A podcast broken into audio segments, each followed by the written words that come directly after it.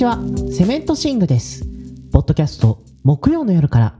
この番組は、週末まであと1日。喜ぶにはまだ早いけれど、ようやく出口が見えてきた。そんな時間にしっくりくるような緩さで、セメントシングが今週楽しんだコンテンツを3つ語っていきます。気負わず気軽に生活の隙間に寄り添うような内容を目指す番組です。はい、えー、第60回始まりました。皆さんこの1週間いかがお過ごしでしたでしょうか？僕はですね、今週ちょっと旅行に行ってきました。まあ旅行といっても1泊2日ぐらいなんですけれどもね。どこに行ってきたかというとですね、あの、増田というところに行ってまいりました。島根県のですね、西部の岩見地域にある町なんですけれども、中世にはですね、増田市の本拠地でですね、いろいろと歴史のあるお寺や遺構などが残っているですね、なかなか趣深い町なんですけれども、なんで今回行ってきたかというとですね、ここにあるですね、島根県芸術文化センターグラントは、ここにね、行くのが目的だったんですね。ここはですね、島根県立立岩見美術館と、島根県立岩見芸術劇場というですね、美術館とホール、この二つがね、一緒にあるという、結構珍しい芸術施設なんですね。そして、この建物なんですが、非常にね、独特な外観をしておりまして、屋根もね、壁面もですね、すべて赤茶色の、赤銅色と言った方がいいのかな。なんというか本当に艶のある石州瓦で覆われていてですね、建物に足を踏み入れると中庭にですね、大きなスペースが取られていてですね、そこに一辺25メートルの水盤があるというね、もう本当にいるとね、自分が今どこにいるんだろうと思うぐらいね、異世界感があるというか、無国籍風なね、雰囲気も相まってですね、なんだか自分が別の国に迷い込んでしまったようなね、そんな雰囲気のある素敵な建物なんですけれどもね、この建物を設計したのが内藤博という非常に有名な日本を代表する建築家の一人でですね、このグラントアは彼の代表作の一つでもあるんですけれども、その内藤博のですね、半世紀近くにわたるキャリアをですね、外観する大規模なね、展示がここで行われることになったんですね。本当にたくさんね、今まで手掛けてきた作品の模型はもちろんね、コンペに出したけど通らなかったとか、そういう理由で作られなかったね、建物の模型もたくさん出してて。だからね、この展示のタイトルが建築家内藤博士ビルトとアンビルトというね、もう作られた建物も作られなかった建物もね、一緒にね、すべてをさらけ出すという、そんなね、なかなか濃い内容になっているんですけれどもね、これ、あの、展示のサブタイトルが赤鬼と青鬼の果てしなき戦いってなってて、何なんだっていう感じなんですけれども、この赤鬼と青鬼っていうのは、それぞれですね、内藤博の中にある2つの側面を象徴的に表現したものだっていうんですね。青鬼はね、リアリストで、赤鬼はですね、無双型っていう。まあやっぱりね、建築には限らない話だとは思いますけれども、多くの人を巻き込んで作るタイプの芸術だとですね、物質的なね、現実と自分のビジョンの間でですね、何らかの折り合いをつけなければいけないっていうのがあるわけで、それをまあ赤鬼と青鬼って言ってるんですね。で、面白いのがですね、この展示ですね、すべての建物についてですね、赤鬼とね、青鬼がですね、あれはああだったな、これはこうだったなって対話するみたいな形でですね、解説してくれるという、そういうすごい長いキャプションがついてるというのがね、あるんですね。まあね、こういう対話形式っていうのはギリシャの本とかでもよくあったりするもんですけれども、もう本当にね、東大随一の建築家のね、自分の中での問答みたいなものをですね、生々しく見せられるという。で、まあ、このね、問答がとっても面白いんですけれどもね、ギリギリのところになってコストがどうこうとか言われて大変だったけど、ローコストだと燃えるんだよなとか言ったりね、もうなんかぶっちゃけすぎてて読んでて何回も笑っちゃいましたけれどね、コンペに取ったのはあの人だったけど良さわかんねえなとか言ってるんですよ。でも本当に笑っちゃいましたよね。ただね、まあやっぱりこういう対話形式っていうのはすごくその話者のね、思考の道筋みたいなものが結構くっきりと見えてくるっていう利点があって、内藤博のですね、その時その時のですね、関心とか思考法みたいなものがね、どう発展していくのかっていうところをですね、こう直感的に伝えてくれるものがある。それがね、本当にこの展示の魅力かなというふうに思いました。とてもね、濃かったです。しかもね、そんなたっぷりと内藤博士の世界にね、浸った後にですね、改めて周りを見回してみるとですね、それはもう内藤博士の代表作なんですよ。ここで散々いろいろ言われていたようなことがね、どう建物に生きているのかっていう、それをね、考えさせられる楽しみっていうのがありましたね。もう本当にね、本人の代表作の中で本人のキャリアを一気に外観するっていう、このしつらえというかね、シチュエーションがですね、この展示を唯一無二の体験にしているなというふうに思いました。やっぱりね、内藤博士ぐらい有名だったらですね、東京でやりましょうよみたいな話もあったんじゃないかなとは思うんですよね。しかし、このグラントアというですね、彼の代表作の中でやっているということがですね、展示の内容と相乗効果を生んでて、結果としてここでやって正解だよなというふうに思いましたね。本当にね、増田まで行く価値のある展示だったなというふうに思います。興味のある方はぜひぜひ行ってみてください。増田市はですね、新幹線だと新山口まで行ってから、そこからスーパーオキっていう特急に乗るとすぐ着きます。また飛行機の場合はですね、羽田から便が出てて、萩岩見空港に行くのがですね、一番早いと思います。萩岩見空港からバスが出てるんですけれども、空港から町まではですね、12分ぐらいです。なのでまあ行こうと思えば実はそんなに遠くないっていうのがね、いいなというふうに思いました。そしてですね、この増田市、グラントワ以外にもですね、いろいろお寺とか、あと飲み屋とかもいいところがたくさんあって、一説にはですね、雪舟終焉の地なのではないかとされていることもあってですね、雪舟が作った庭とかがあるんですけれどもね、それも見てきましたけど、なかなか壮観でした。しかしね、なんといってもですね、この街に来たらぜひ行ってほしいお店っていうのがあって、それがね、タゴサクっていう居酒屋なんですけれどもね、この居酒屋、周辺地域のみならず全国からですね、お客さんが来るようなね、もう日本を代表する名店で、団中にもですね、日本一行くべき居酒屋なんて言われて特集されておりましてですね、今回せっかく増田に行くんだから行ってみようと思って行ってみたんですけれどもね。しかしまあ、これが素晴らしかったですね。残念ながらですね、僕が行った時はちょっとしけでですね、看板料理のイカがなかったんですけれどもね、それでもね、圧倒されるぐらい海の幸がたくさん出てきてですね、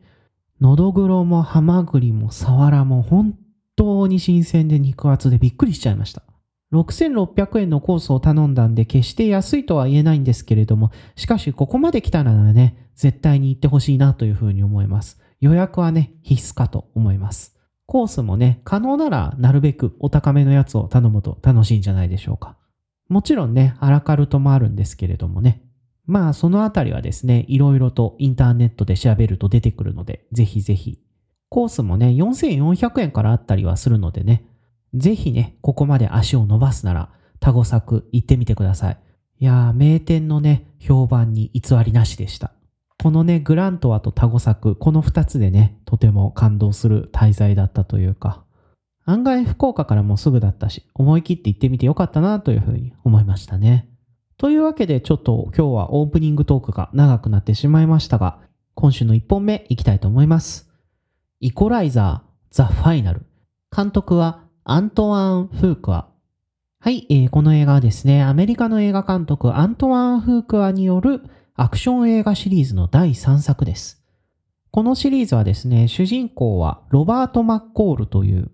国防情報局の元特殊工作員。彼はホームセンターで働いている穏やかな人みたいな感じなんですけれども、普段はね、しかしですね、目の前でですね、不正とかが起こるとですね、その凄腕をね、発揮してですね、相手がどんな存在だろうとですね、もうメタメタにぐしゃぐしゃにしてやっつけてしまうというですね、もう恐ろしい死の天使みたいな人物なんですね。で、そんなマッコールさんなんですけれども、まあシリーズを通していろいろあってですね、2ではですね、一応のですね、過去との折り合いをつけるみたいなね、流れがあったりするんですね。で、3ではですね、そこから大胆に舞台を移して、なんと舞台がイタリアになってるんですね。イタリアってどういうことって思ったんですけれどもね、もう映画始まったらマッコールさん普通にイタリアにいるんですよ。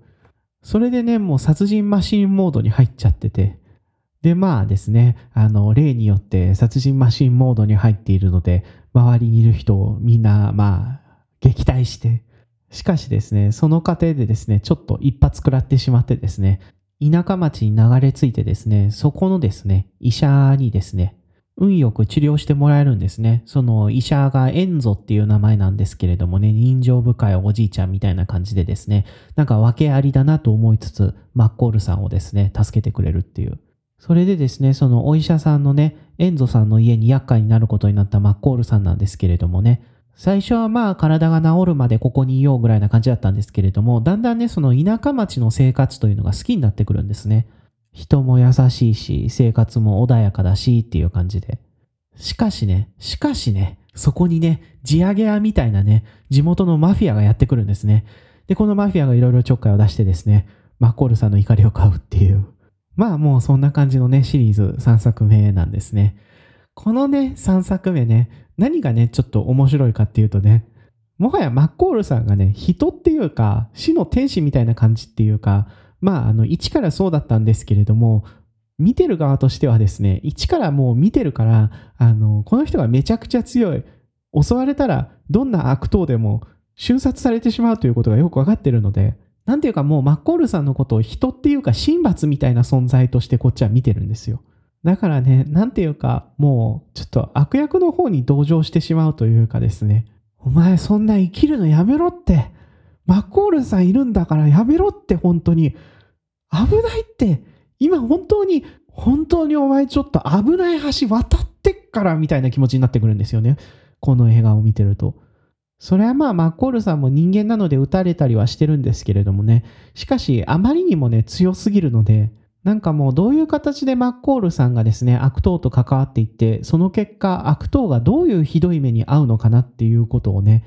そればっかりがね、気になってしまう。もうある意味マッコールさん殺人マシンモード入り待ちみたいなところがね、あるんですよね。うわーこの悪党フラグ積み立ててるよ、みたいなね。なんていうか、そういう流れが決まっているので、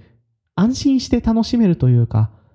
安定感があって期待したものをしっかり届けてくれるなという、そういう考えがありましたね。ただまあそういう鉄板のパターンが決まってるっていうのもあるんですけれどもね、それ以上に面白いのが、これシリーズファイナルなのにシリーズの中で一番ランタイムが短いんですね。100分ちょっとぐらいしかないんですよ。だからもう本当に話のテンポが良くてですね、マフィアの丸巧みみたいなのがポンポンポンポンポンポン描かれていくんですよね。それがですね、展開していく様子もですね、なかなか見応えがあって、へえ、こんな風に繋がっていくんだ、みたいなね。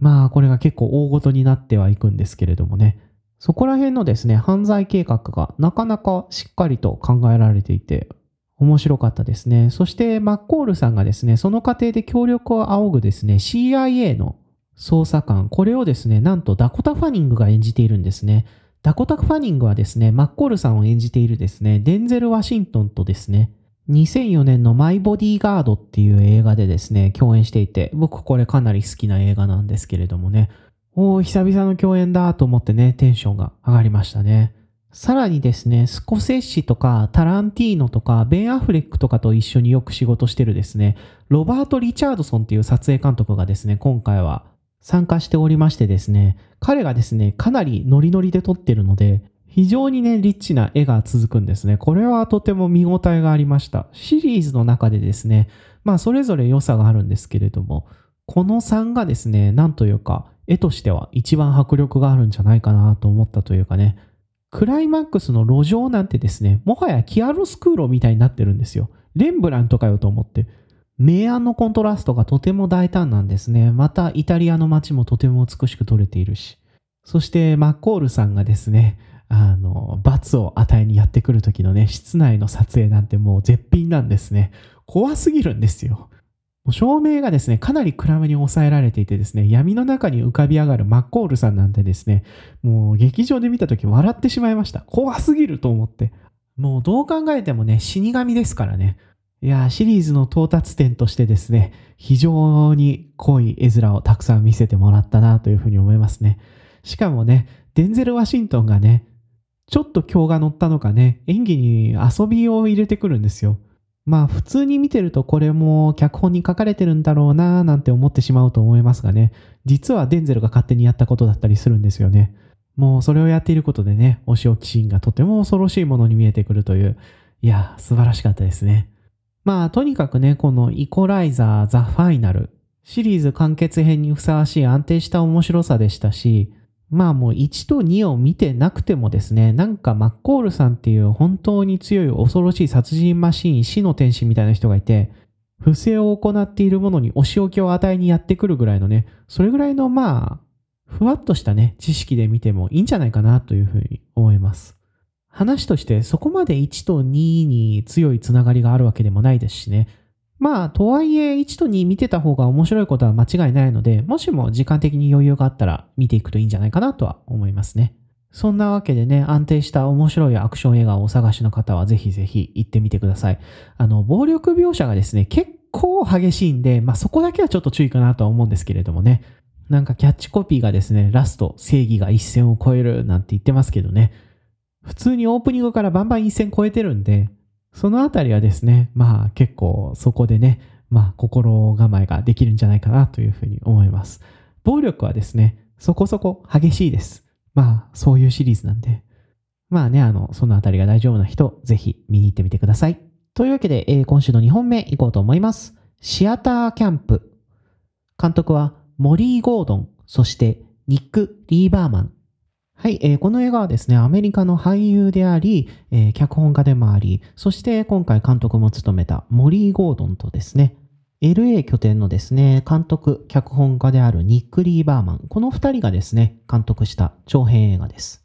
二人にとってですね、この映画はデビュー作となります。モリー・ゴードンはですね、1995年生まれのですね、比較的若手の俳優でして、ドラマのですね、アニマル・キングダム、これに出たりですね、最近だとザ・ベア一流シェフのファミリーレストランに出たりですね、映画とかではですね、ブックスマートでトリプル A と呼ばれるキャラを演じてですね、注目を集めたりしました。そんな彼女がですね、実生活でもパートナーであるですね、ニック・リーバーマンと映画を撮ってですね、そしてその映画でですね、実生活でも幼馴染であるベン・プラットとですね、幼馴染役を演じるという、なんというかですね、実際のね、自分の生活を素材にしたようなところもありつつ映画を撮ってるんですけれども、なんでそんな感じになってるかというと、この映画なんですけれども、劇映画なんですよ。劇映画なんですけれども、普通の劇映画っぽく撮られてないんですね。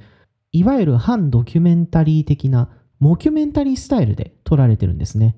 手持ちカメラでですね、あたかもそこにいるような雰囲気でですね、演技している人たちをですね、撮るっていう。まあ、実際は即興とはいえ、設定はある程度固められているし、言うことの方向性も大体決まってるから、まあもうバリバリフィクションなんですけれどもね。しかし実はですね、向こうのアメリカのコメディってこういうわざとね、ドキュメンタリーみたいに撮って、その演者のね、間とかね、会話の生々しさみたいなのを強調するっていう。それでなんか嘘なんだけどちょっと真実味がある生々しいコメディみたいなね、そういうのをね、やることがね、あるんですよ。まあ、コメディにおけるこの手の演出っていうのはアメリカが始めたというよりですね、元をたどればイギリスとかオーストラリアとかカナダの方がね、先を行ってたらしいですけど、モンティ・パイソンとかもね、部分的に取り入れてたらしいですし、ただ、このジャンルでね、やっぱ一番有名なのは The Office かなと思いますね。もともとはね、これ BBC のね、コメディドラマシリーズで、ロンドンのね、郊外のオフィスでですね、働いている人たちを追ったドキュメンタリースタイルのドラマなんですけれどもね、これが非常に皮肉が効いてて気まずくて面白いドラマで、これね、アメリカでもリメイクされて、そのリメイク版もですね、非常に人気を獲得したんですよ。まあ、あの、イギリス版もですね、アメリカ版も Hulu で見れるので、もし機会があれば見てほしいんですけれども、まあね、このシアターキャンプというのは、そういうね、モキュメンタリーコメディのね、系譜にある作品だなというふうに思います。で、じゃあ、そのね、映画が何を撮るかっていう話なんですけれどもね、その撮るのがですね、子供たちのサマーキャンプなんですね。しかもね、あの、普通の子供たちじゃなくてですね、演劇が大好きな演劇オタクの子供たちがね、夏集まってですね、舞台を一から作り上げるっていう、そういうね、演劇部合宿みたいなことをするね、サマーキャンプ。その様子をですね、撮ってるんですね。で、このサマーキャンプというのがですね、もう開始からですね、いろいろ問題含みで、このサマーキャンプはですね、ジョーンっていうね、やり手のね、教育者が立ち上げたものなんですけれどもね、彼女はですね、ちょっとしたね、出来事でね、あの、昏睡状態に陥ってしまうんですね。それでですね、その彼女のですね、ボンクラ息子がですね、やってきて、今年は俺がこのキャンプを運営するからよろしくな、なんて言ってね、しかもね、人員の削減とかをね、見よう見まねでやってですね、キャンプが混乱に陥るという、それでですね、新しくね、人を雇ったりするんですけれどもね、その雇った人もですね、経歴で嘘をついてるので、ろくに教えられなかったりするっていう。でもまあ、あの、先生たちはね、何人か残っているので、子供たちはね、頑張ってシアターキャンプでね、舞台を作り上げようとするんですけれども、そこでもね、2点3点あってっていうのが、まあ、この映画なんですね。この映画ね、まず何が面白いかっていうとですね、いろいろとミュージカルとか舞台ネタがね、たくさん投下されるんですけれどもね、本当にそのネタがですね、オタク丸出しなんですよ。まあね、あの、今はどうか知らないんですけれどもね、やっぱりアメリカではね、花形というとスポーツの方がですね、多くてですね、アートとかね、合唱とか、シアターとかはね、どっちかっていうとこう、あんま集団には馴染めない人の自己表現みたいなところがね、あったりするんですけれども、まあだからこそね、グリーみたいなドラマがあったりね、はぐれ者が集まってくる場所としてのね、シアターっていうね、そういう側面がね、まああったりするんですけれどもね。だからね、もう普通の学校ではどっちかっていうとですね、少数派な人がね、多いんですよね。そういうことをやっているのは。でもね、このキャンプではですね、逆にね、演劇とかミュージカルに興味を持ってる方が普通なんですよ。そういう人ばっかり来るから、そっちの方がマジョリティなんですよ。だからね、会話とかもですね、当然アンドリュー・ロイド・ウェーバーは知ってるよね、みたいな感じでですね、もうずっとね、オタク語りをやり続けるんですよ。これがもう本当におかしくってね。ミュージカルとかね、演劇が好きであればあるほど面白いと思います。なんかね、一応このキャンプではね、オリジナルの演劇を一から作り上げようみたいなこと言ってるんですけれどもね、元ネタが透けて見えるじゃねえかみたいなのがね、結構あったりするんですよ。もうそれが出てくるたびに笑ってしまうんですけれどもね。そういうなんていうかもう文化系あるあるみたいなね、ギャグの鋭さっていうのはですね、この映画のね、大きな魅力だと思いますね。あとね、ネタがですね、結構ね、クイアな観客に向けてるのかなっていうぐらいね、クイア全開なんですよ。というのもですね、やっぱりですね、こう、はぐれ者がね、たくさんやってくるのが、このシアターキャンプのね、特徴なわけなんですけれどもね、そのはぐれる理由っていうところにですね、セクシュアリティがあるっていうのはですね、結構よくあることみたいなんですね。まあね、あの集団に馴染めない人たちがですね、アートを通して自己表現をするっていうのはですね、もう用の東西を問わないというか、実際にね、よくあることだから、このシアターキャンプにもですね、必然的にクイアな子供たち、先生たちが集まってくるわけですけれども、だからですね、なんていうか、こう、出てくる人たちのですね、あの、ネタとかがですね、もう割とクイアカルチャー寄りというかね、普通に見てるとですね、なんか、いきなりルポールのドラグレースみたいなことを言う人がいたりですね、もう本当にね、笑っちゃうんですよ。ネタがいちいちクイアすぎると思ってね、本当に見ててね、僕は全部わかるけど、これってよくわからない人が見たらどう思うんだろうとか思ったりしましたけどね。まあでも見てる間はとっても楽しかったですね。そしていいなと思うのがね、舞台を一から作り上げる楽しさとかね、舞台を通して自己表現するっていうことのね、楽しさもちゃんと描いていることで、まあ、ふざけながらではあるんですけれどもね、それでもやっぱり舞台を作るっていうのはすごく楽しいことなんだよっていうのをね、きちんと見せているところがね、とても良かったです。これはですね、やっぱり即興演技を取り入れてるからっていうのもあるんでしょうけどね、キャンプに集まってる子供たちがですね、本当に歌とかね、踊りとかを楽しんでるように見えるんですよ。実際ね、みんななかなかのレベルだし、本当にね、このね、映画、ふざけてるんですけど、ものを作る、アートを作るということに関してはですね、とても真剣なんですよね。だからね、なんかふざけ倒してるのに結構いい感じにまとまるっていうところがあってね、本当に笑ってたらいつの間にか感動させられてるみたいなね、そういうところがあるんですよね。そしてね、それを支えているのがですね、この映画の先生たちを演じる役者さんたちで、みんなね、予算のないね、キャンプを頑張って盛り上げようとするアマチュアの俳優歌手みたいなね感じで出てますけど。でも実生活ではねみんな超一流の役者なんですよ。グラミーとかトニーとかにねノミネートされている人がもうゴロゴロ出ててですね。特に準主役的な立ち位置で出てくるベン・プラットなんてねグラミーとトニーとエミー全部取ってますからね。ディア・エヴァン・ハンセンで。このメンズがパッとしない教師をやるみたいなのってちょっと嫌味じゃないかと思ってしまうぐらいですね。もうみんな超一流なんですよ。なのでね、なんだかんだふざけつつですね、出来上がっていく舞台をですね、見るとですね、これは普通にお金取れるだろうっていうクオリティになっててですね、それもまたちょっとギャップとして笑ってしまうんですけれどもね、本当になんかそのあたりね、とても見応えがあって面白かったですね。本当にね、このシアターキャンプね、93分でサクッと終わって、笑って、泣けて、とってもクイアでっていう、とってもね、本当に元気をもらえる一本だったなというふうに思いますのでね、これ終わる前にね、ぜひぜひ見に行ってみてください。こういうね、アメリカンコメディがですね、ちゃんと劇場に来て公開されるって日本だとなかなかないんですよ。だからね、これ本当に貴重な機会じゃないかなというふうに思います。ぜひぜひね、見に行ってみてください。はい、というわけで今週の BL 行かせてもらおうと思います。答えてマイドリフター。作者は大島かもめ。はい、えー、こちらはですね、BL 漫画家の大島かもめ先生による、えー、BL 長編漫画となります。一冊丸々表題作となっておりまして、これ一冊でですね、完結しております。大島かもめ先生は最近デビュー10周年を迎えられたそうでですね、これまでにもですね、仕立て跡坊ちゃんやですね、チキンハートセレナーデなどですね、何冊も単行本を出してらっしゃってですね、コンスタントに書かれている方という印象があります。で、どれもですね、かっちりと構成されたお話が多くてですね、毎回すごく楽しませてくれる作家さんだなぁなんていうふうに思ってるんですけれどもね。結構ね、出てくるキャラクターのお仕事がしっかり書かれていることが多くて、よく下調べをしてから書くタイプの作家さんなんだなというふうに思ってたんですけれども、今回のですね、答えてマイドリフター、なんと舞台がですね、1920年のアメリカなんですね。まさにね、狂乱の20年代、グレート・ギャッツビーとかね、そういう小説の舞台になっている時代ですけれども、アメリカがですね、大量生産、大量消費のライフスタイルに突入してですね、様々な新しい技術がライフスタイルをガラッと変えて、まさにですね、人々が繁栄を謳歌していた時代。それがですね、この漫画の舞台となります。主人公はですね、自動車業界で働く男、エリオット。彼はですね、知人の主催する新年パーティーでですね、初恋の子にね、似た裕福そうな男、ロバート・フェレーロと知り合います。彼のですね、魅力にやられてですね、どんどんロバートにはまっていくエリオット。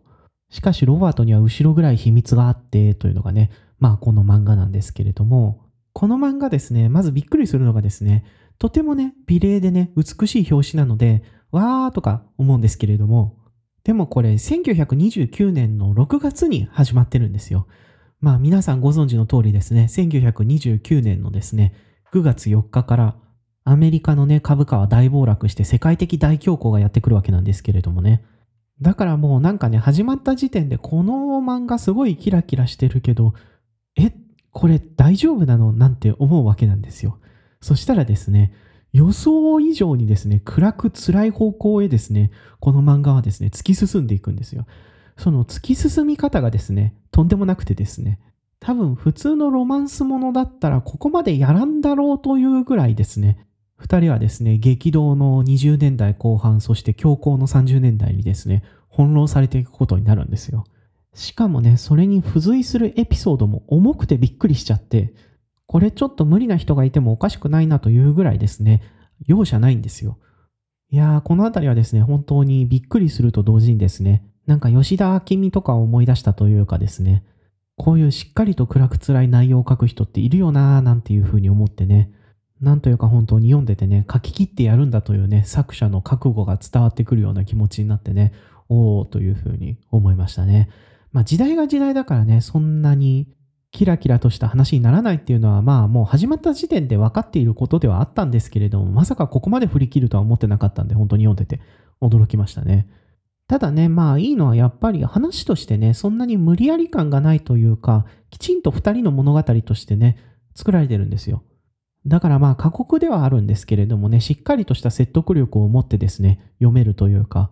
まあ、実際にね、この時代はですね、まだまだ人種差別もひどいし、いろいろね、繁栄を謳歌する人がいた一方、様々な問題が水面下でぐつぐつと煮えたぎっていたわけですから、まあこういうことがあったとしてもおかしくないよなというふうに思えるぐらいのね、ところはあるんですよ。そしてね、そういう背景がしっかり描かれているからこそですね、お互いを求めるですね、二人のロマンスというところもですね、際立ってくるところがあって、全体的にはね、本当に力作を読ませてもらったなという読後感でしたね。本当になんか、あの、途中はですね、これ、ええー、と思ったんですけれどもね、読み終わってみるとですね、納得感はあるっていう。まあ結構ハードなところもあるんでですね、そのあたりがですね、ちょっと苦手という人にはですね、注意してほしいですけれども、しかし、とてもね、よくできた一冊だなというふうに思います。舞台の構築もうまいしですね、絵もスタイリッシュで美しくて、何よりね、重いんだけれども、一本芯の通ったストーリー、これでね、ぐいぐいと引きつけられるものがある作品だったなというふうに思いますね。なんというかね、読み応えがあってね、ガツンとくる一冊をお探しの方にね、お勧めしたいなというふうに、そういうふうに思います。